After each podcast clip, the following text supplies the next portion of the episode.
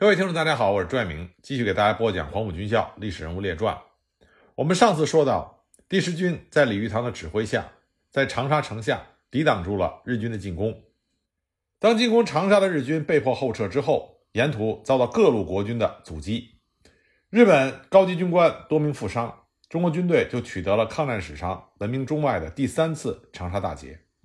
在第三次长沙会战落幕之后不久。第九战区就公布了这次会战中的战绩：击毙日军三万三千九百四十一人，打伤两万三千零三人，俘虏一百三十九人，缴获步骑枪一千一百二十二支，轻重机枪一百一十四挺，山炮十一门。国军自身伤亡两万九千两百一十七人。不过日军也宣称取得了重大胜利，他们说国军在战场上的遗失高达两万八千六百一十二具。而日军自身的伤亡仅是七千人，但是日军在他们的战报中也写下了如下的话语：他们说，我军完全跳入了重庆军事先设置的陷阱，作战始终在极为困难的情况下进行。这次以策应香港作战为目的的作战的损失，竟为香港作战的二点五倍，部分将士的必胜发生动摇，需要年余使能恢复。由此可见，第三次长沙会战的确是沉重打击了日军的嚣张气焰。在这次作战中，中国军队以简陋的装备取得了这样的战果，不得不说是一个奇迹。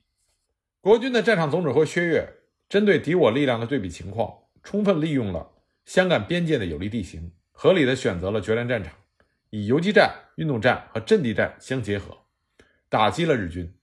同时呢，他还能充分的发动群众，破坏道路，打击日军的补给线，彻底实行了空势清野，使得日军的重武器没有办法及时的跟上步兵，弹药也运不上，粮食也运不到。也正是因为第三次长沙会战，让薛岳赢得了日军的敬畏，成为日军闻之胆寒的长沙之虎。而第三次长沙会战的捷报很快也传遍了全世界，让全世界的反法西斯民心和军心。得到了极大的振奋。英国伦敦《每日电讯报》在社论中称赞道：“即此远东阴霾密布中，为长沙上空之云彩，却见光耀夺目。”而美国的记者也写道：“中国第三次长沙大捷证明了一个原则，那就是中国军队的配备如果与日军相等，他们即可轻易的击败日军。”也正是因为第三次长沙大捷，英国和美国政府开始认真的考虑援助中国。来牵制日本陆军主力的战略计划，所以说从这一战之后，中国才真正开始与同盟国协同作战。那我们再来说说第十军。第十军在第三次长沙会战中的作用是极为关键的。正是第十军在长沙坚守了整整四天，顶住了日军的疯狂攻势，牢牢地拖住了日军，这才为外线兵团的合围创造了战机。而且当时的第十军是以区区一个军在抗击日军两个师团部队的猛攻。按照抗战的一般情况，要想抗击日军两个师团的进攻，至少需要六个军。但第十军硬是做到了，所以第三次长沙会战的辉煌胜利，第十军当之无愧的居功甚伟。第十军经过此战，也昂首跨入到国军精锐王牌的行列，因为这一骄人的战绩，也赢得了赫赫威名。会战结束之后，军委会向第十军颁发了泰山军的荣誉称号，所属三个师也分别被授予了民族荣誉的锦旗。一月二十四日，李玉堂被提升为第二十七集团军副总司令兼第十军军长，并被国民政府授予青天白日勋章。而在第十军中居功甚伟的御十师，则被颁发了飞虎旗，师长方先觉被授予四等保等勋章。同年三月二十八日。李玉堂辞去了第十军军长兼职，专任二十七集团军副总司令，而第十军军长则由御十师师长方先觉接任。这样意味着第十军进入了方先觉时代。不过呢，方先觉接任第十军军长这件事情，并不是所有的同僚和部属都认可。比如当时任幺九零师师长的朱越就十分的反感。早在李玉堂当第十军军长的时候，第幺九零师的干部就曾经对李玉堂很有抵触。其中就有当时还在任团长的朱越和师长于锦元。李玉堂在推荐方宣觉任军长之后，将幺九零师师长于锦元升任为副军长。在第十军的三个师里，第三师和御十师原出同门，御十师不少干部都是原来第三师的，而且第三师师长周庆祥是黄埔四期，资历上比方宣觉低，所以对方先觉任军长没有多大的意见。但幺九零师原来是梁华胜一手组建的梁家军，师长于锦元又是黄埔二期的，资历比方先觉还高，所以呢，对于锦元明升暗降，是为方先觉的指挥扫清障碍。那于锦元也很知趣，自行离开部队到后方办办事处去了。那么幺九零师的师长职务就由副师长朱越升任。朱越和于锦元不同，他对方先觉很不买账，处处抵触方先觉的命令，这就埋下了第十军在常德会战中失利的伏笔。一九四三年对于盟国来说是转折性的一年，开始从被动走向主动，从失利走向胜利。在中国，日军五月间对鄂西的进犯也无功而返。那么日军鉴于太平洋战场上战局日渐不利，所以就要求中国派遣军从战争的全局出发，不允许进行任何的作战。所以在鄂西战役之后的整整四个月内，日军在正面战场没有发动任何新的作战。日军的中国派遣军总司令滇军六建议在一九四三年下半年进攻四川，但日军大本营认为太平洋战局日趋不利，而中国华北地区的治安情况也非常的严峻，根本无法凑齐进攻四川的足够兵力。所以就拒绝了滇军六的建议，要求中国派遣军一九四三年下半年的作战重点放在加强占领地区的稳定上。但当发现中国从第六、第九战区抽调兵力到云南，准备打通滇缅公路之后，日军大本营又改变了计划，要求中国派遣军组织攻势，牵制正面战场的国军部队，使其不能够抽兵转用于云南。那中国派遣军根据大本营的指示，结合各战场实际情况。在八月二十八日，制定了昭和十八年，也就是一九四三年秋季以后中国派遣军作战指导大纲。在华北努力的确保占领区，以第十军和第十三军主力分别发起常德与广德作战。日军大本营在研究了这一大纲之后，同意在不向中国派遣军增派兵力的前提下发起常德作战。九月二十七日，日军大本营向中国派遣军下达了正式命令。中国派遣军在接到命令的第二天，就向各部队下达了作战命令。一九四三年十月九日，十一军军长横山勇在汉口召开了常德作战军事会议，制定了相关的作战计划。计划分三个阶段：第一阶段消灭王家场周围的国军；第二阶段攻占常德，并消灭该方面集结的反攻的国军；第三阶段日军参战部队返回。根据这一计划，日军开始集结。到了十月三十一日，日军各部都已进达进攻出发地区，并且集结了三十多艘军舰、三百多艘汽艇、一千多艘民船，在武汉还集结了约五十架飞机。十月一日，日军已经完成了常德作战的进攻准备。常德呢，古称武陵，位于湖南省北部，北西南三面环山，地形南北高，中间低，两山夹一坳。基本轮廓，东临洞庭湖，为长沙屏障；西接武陵山、雪峰山，扼川东门户，素有“荆楚要地，湘楚唇齿，吴蜀咽喉，滇黔门户”之称。那么常德地区呢，是湖南省乃至全国的重要的农产品生产地。在一九四三年的中国战场上，常德是四川与华中的连接要道，贯连华中五省两大战区的咽喉走廊。也是拱卫西南大后方的重要屏障，所以它的战略地位非常的重要。如果常德沦陷，第六战区的粮道断绝，长沙也会受到很大的威胁。所以国民政府对常德也非常的重视。当时军委会在拱卫行都作战计划中明确规定，当日军进攻常德的时候，除了第六战区之外，第九战区至少要投入三个军，第三、第四战区至少各抽出一个军策应。并且规定，常德作战必须由军委会直接指挥。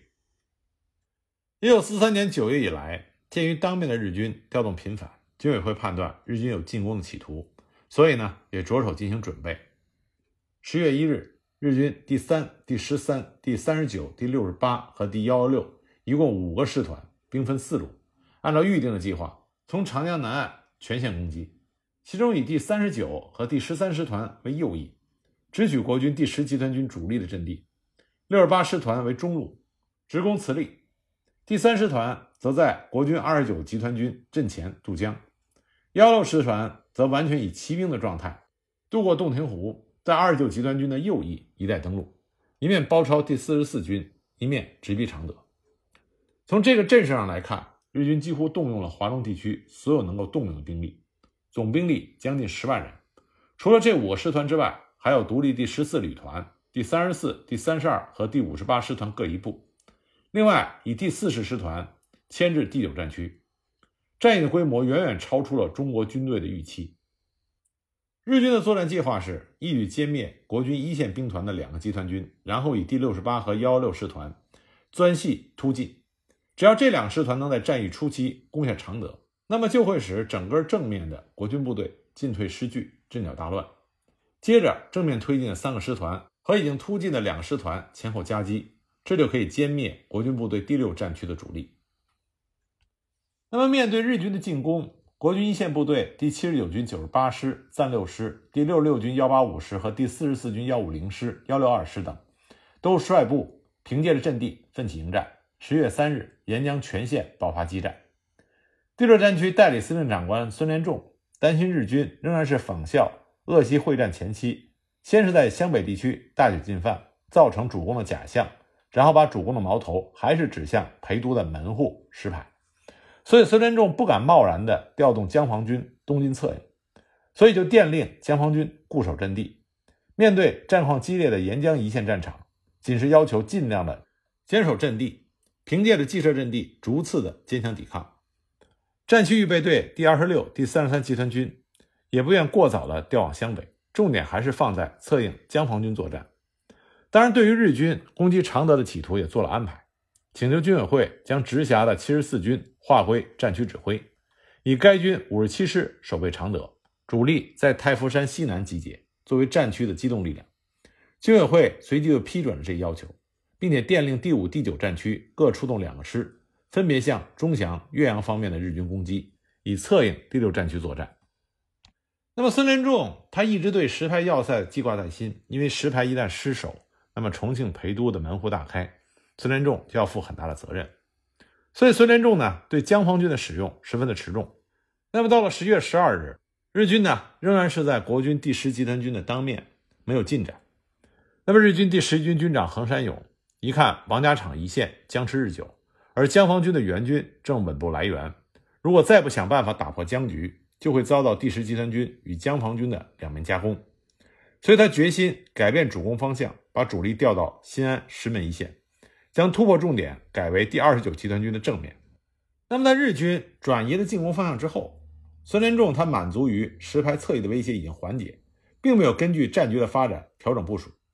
第十集团军也没有趁势将主力随着日军进攻的转向而支援石门方向。石门方面的守军是国军第二十九集团军七十三军，这个军在半年前的鄂西会战中伤亡惨重，元气大伤，此时尚未完全恢复。日军在十月十三日深夜开始猛攻七十三军阵地，七十三军难以抵敌，第六战区只好电令第二十九集团军放弃了滨湖区，撤守石门至李县间的丽水防线。那么这个时候，二十九集团军的总司令王赞旭有意曲解孙连仲先前相机撤退的命令，率领他嫡系的四十四军撤过了丽水，而让非嫡系的七十三军留守石门。日军对石门是志在必得，因为如果打不下石门的话，那么日军十一军的主力就无法南下常德，所以十一军在石门展开了第三、第十三师团整整两个师团的主力。那么国军在石门只有一个战斗力残破的七十三军，而且呢，在这么一个中枢重镇，居然没有像样的防御工事，只有一条二十公里的散兵壕。七十三军刚到石门，立足未稳，日军两个师团就紧随而至。在飞机的掩护下，猛攻石门。七十三军十五师和七十七师虽然奋力抵抗，但终究是难阻狂澜。日军一部在十月十四日夜间突入石门，这就造成战局顿时急转直下。第六战区感觉到形势严峻，所以于十月十四日重新的调整部署。但这一调整部署下达的时候，日军已经开始对石门发起了总攻。除了正面强攻之外，还有一部经原来四十四军的防线越过了丽水。抄袭七十三军后路，加之石门右翼被突破，战况十分的危急，军委会也慌了手脚。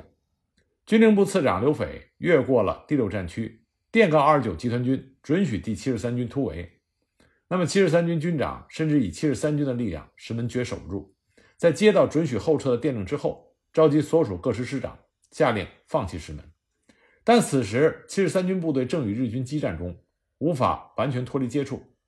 赞武师师长彭世亮挺身而出，自告奋勇地接下了掩护全军撤退的重任。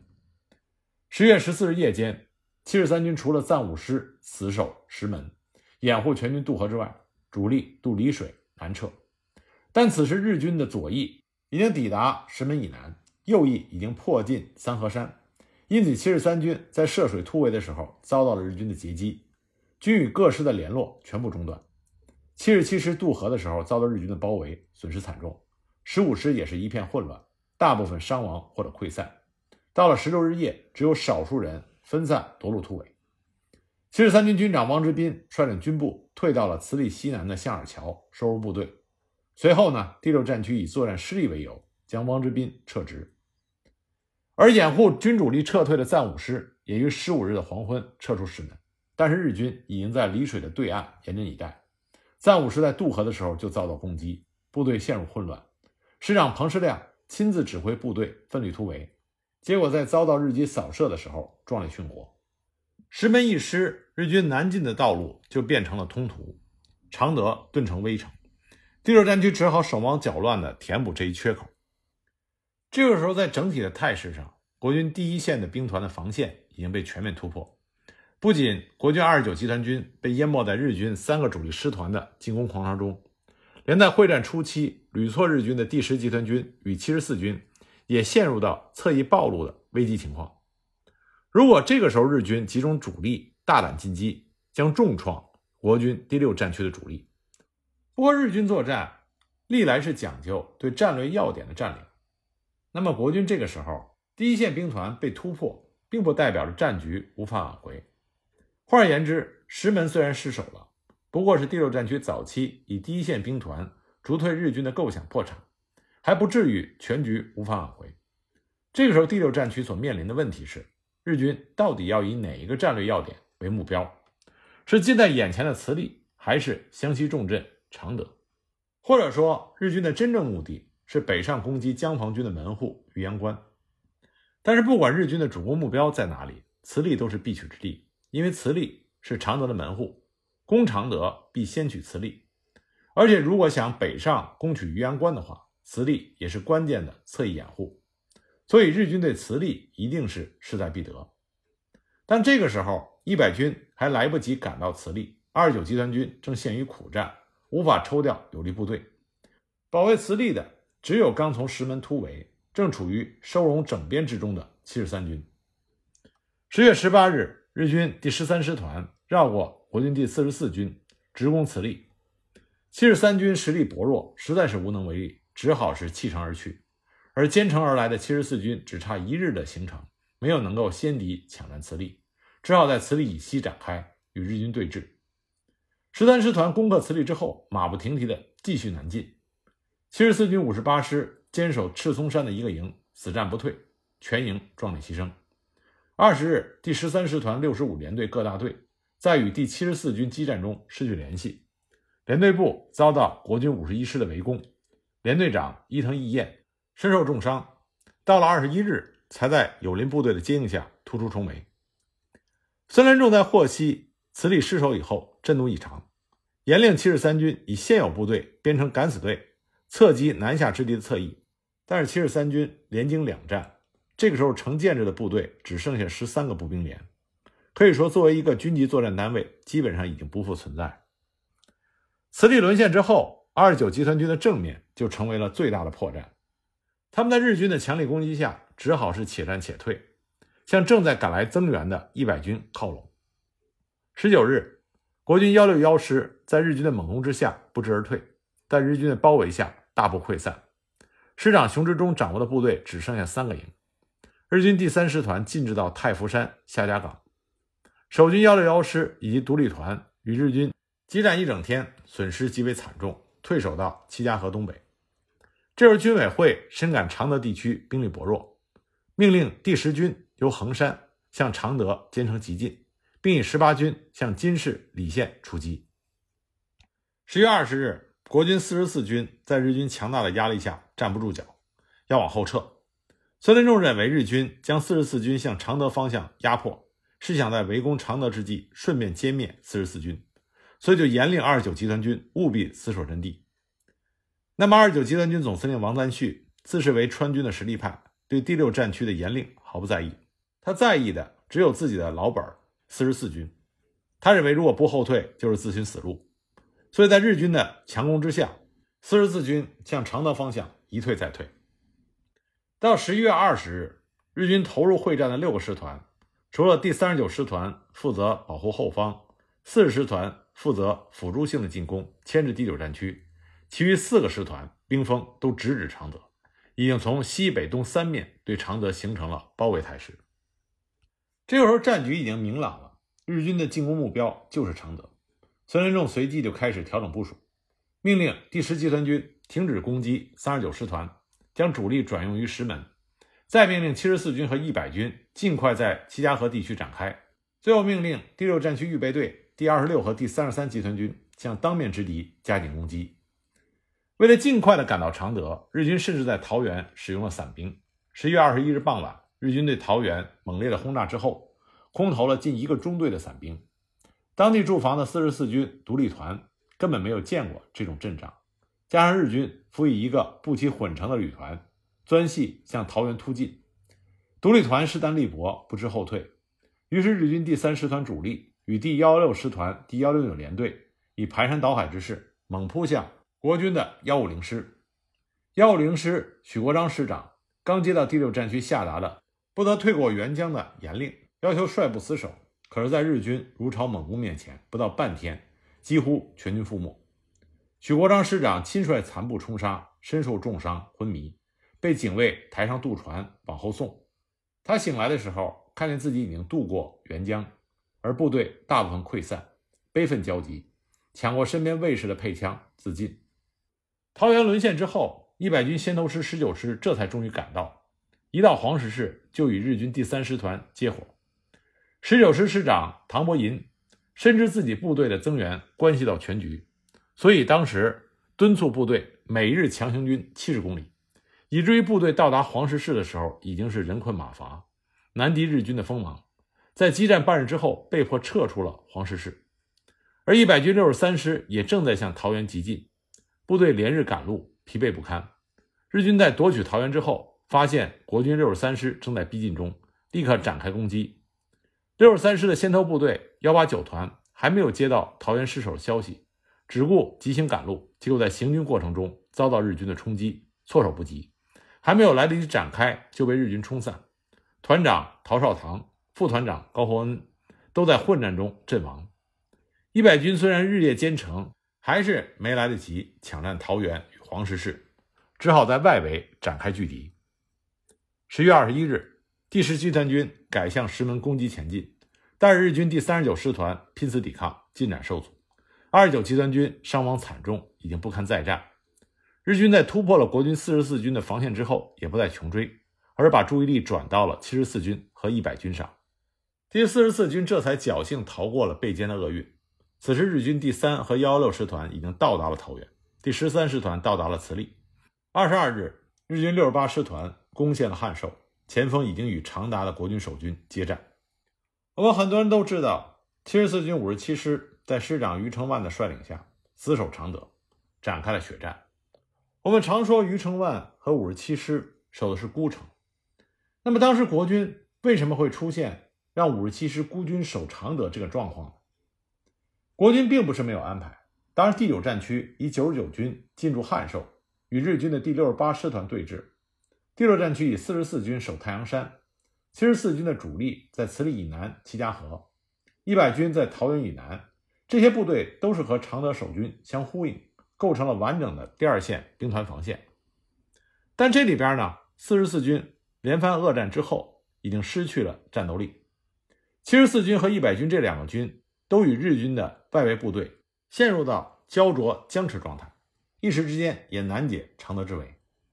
那么这个时候，第九战区应援就成为常德解围的关键所在。军委会也鉴于常德方面军情紧急，也电令第九战区出兵增援。但当时第九战区并没有使用距离常德最近的九十九军，反而命令远在衡山的第十军驰援常德。那薛岳为什么会做出这样的选择呢？薛岳这么做主要是担心日军佯攻常德而突然转向攻击第九战区的防区。第十军因为路途较远，直到二十六日才进入战场，与在汉寿登陆的日军第六十八师团接触。但是该军幺九零师刚一接战，第十军就担心左翼暴露而停止前进。军委会深知第九战区的应援是常德安危之所寄，但此时蒋介石远在开罗，军委会的指挥也有些张皇失措。第九战区被军委会点名调派急赴常德的部队。就几乎超过了第九战区所辖部队的一半，但是薛岳还要顾及当面的日军，所以调兵非常谨慎。不仅九十九军没有动一兵一卒，就连第十军出发以后，第九战区长官部也是顾盼踌躇。只要日军稍向第九战区进攻有风吹草动，就马上转兵。面对功高权重却不买账的薛岳，军委会的高参们居然想出了更换第六战区与第九战区分界线的绝招。训令两大战区的界限改为沅水，将沅江以南划归给第九战区，然后将九十九军和第十军编为吕唐兵团，严令第十军兼程奔赴常德。第九十九军并加强暂五十四师，也急开汉寿与德山之间，掩护常德守军的右翼。